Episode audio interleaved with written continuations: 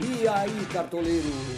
Aqui quem fala é Luiz Alexandre e este é o Por Dentro do Jogo para repercutir o que de melhor aconteceu na última rodada da fase de grupos da nossa Libertadores Interligas 2020. Uma rodada zicada com pontuações abaixo do que estamos acostumados a ver, onde as equipes que tinham a vantagem acabaram confirmando suas posições e classificaram-se para as oitavas de final da competição tudo normal, exceto por um time que quebrou todas as expectativas, saindo da última colocação do seu grupo para alcançar a classificação à próxima fase.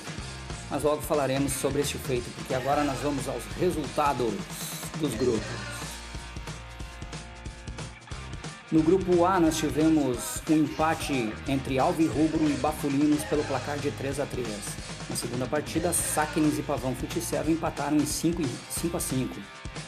Os dois que estavam no confronto direto, quem vencesse passaria à próxima fase.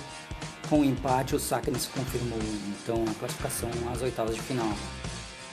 A classificação final do grupo A ficou com Bafulinos em primeiro com 13 pontos, Saknes na segunda colocação com 8 pontos, Pavão Futiserve em terceiro com 7, Alvi Rubro na quarta posição com 5 pontos ganhos.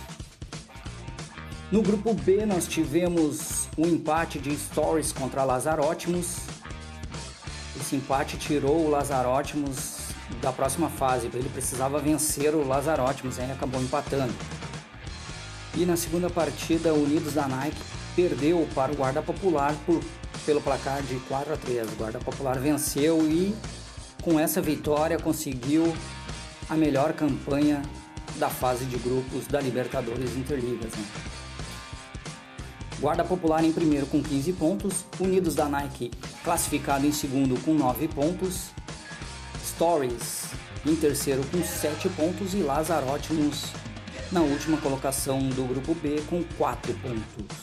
No grupo C nós tivemos a vitória de outro patamar sobre o Gesna, que também dependia de uma vitória e com essa derrota acabou sendo eliminado pelo placar de 4 a 3. Primerica confirmou a primeira colocação ao vencer o R Flores pelo placar de 4 a 2. A classificação final do grupo C ficou Primerica em primeiro com 12, R Flores na segunda colocação com 8 pontos, Sergesna na terceira colocação com 7, outro patamar na quarta colocação com 7 pontos também, mas perdendo no saldo de gols para o Gesna. No grupo D nós tivemos o Roma P vencendo o Roma pelo placar de 3 a 1 e na segunda partida do grupo D nós tivemos a vitória de Vikings sobre o Mengão pelo placar de 4 a 3.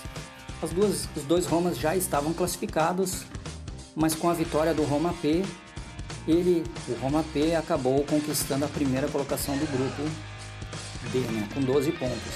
Na segunda colocação ficou o Roma com 11 pontos na terceira colocação, o Vikings, que saiu da lanterna do grupo para ficar na terceira colocação com seis pontos.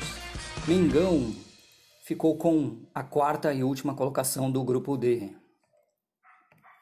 No grupo E nós tivemos um empate geral aí nesse grupo, né? 3 a 3 entre G4 FC contra Canuteiros. Na segunda partida, um empate também por 3 a 3 entre Imperatã e Clube Atlético 13. Imperatã ficou em primeiro com 11 pontos. Na segunda colocação ficou o G4 FC com 8 pontos. Canuteiros na terceira colocação com 7, saldo menos 2. E Clube Atlético 13 ficou na última colocação do grupo E, também com 7 pontos, mas saldo menos 6. No grupo F nós tivemos a vitória do Macundo por 4 a 3 sobre o Job DSE. Com essa vitória o Macundo confirmou a, primeira colocação do grupo. Né?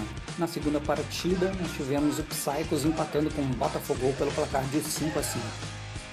Macundo e Psychos já estavam classificados, faltava apenas a definição de quem iria ficar com a primeira colocação.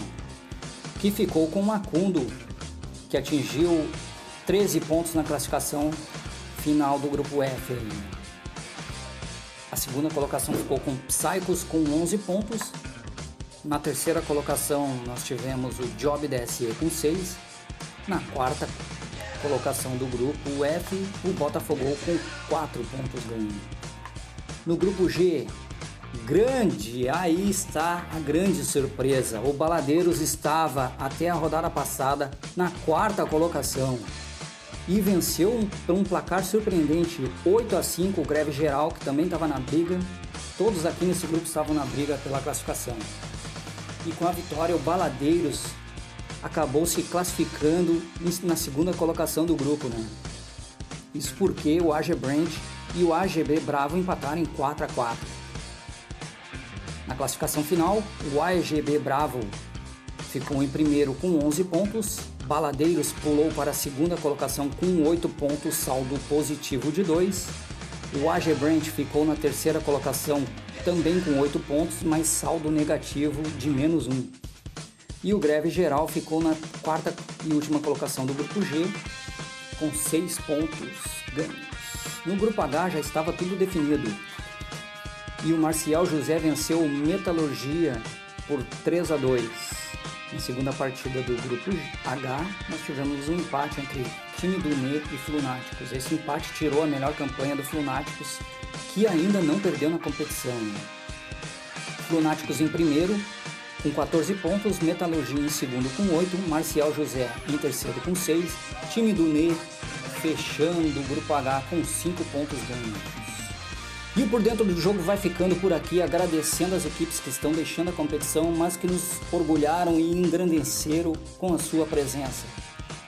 Lembrando que amanhã, na quarta-feira, teremos o sorteio para definir os confrontos das oitavas de final da competição. Um grande abraço a todos, fui!